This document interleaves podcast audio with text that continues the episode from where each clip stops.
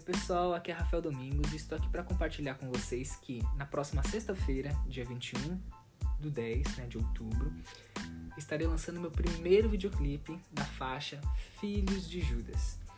Uh, o videoclipe foi produzido em parceria com uma produtora de audiovisual chamada Ecta Filmes e o Instituto Histórico Geográfico de São Vicente, né, aqui da Baixada Santista. É um museu. Vou contar para vocês como é que foi todo o processo.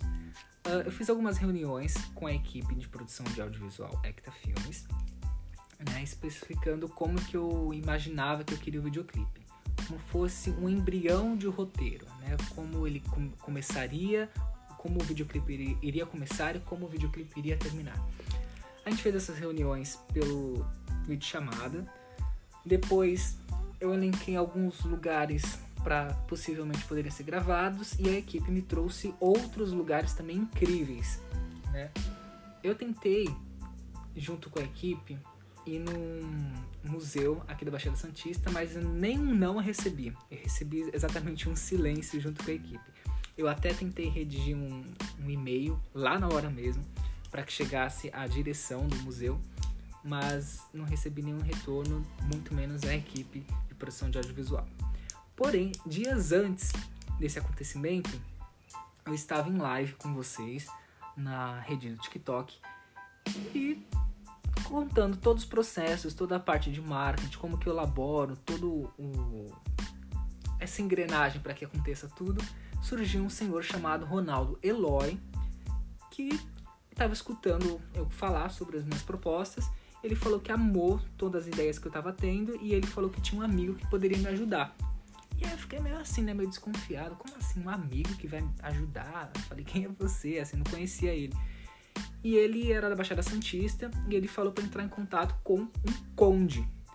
Aí eu pensei comigo, um conde, né? Tipo, eu nem sabia que existia mais um conde, mas existe um conde. Ele se chama Paulo Eduardo Costa e ele é o dono do museu, Instituto Histórico Geográfico de São Vicente. Né? E ele pediu esse Ronaldo Eloy para que eu entrasse em contato com o o Conde. Essa live aconteceu dois dias antes do silêncio, né, o não que eu recebi do outro museu que foi em Santos. Então a equipe de audiovisual foi procurar marcar uma reunião com o Conde e eu fui junto.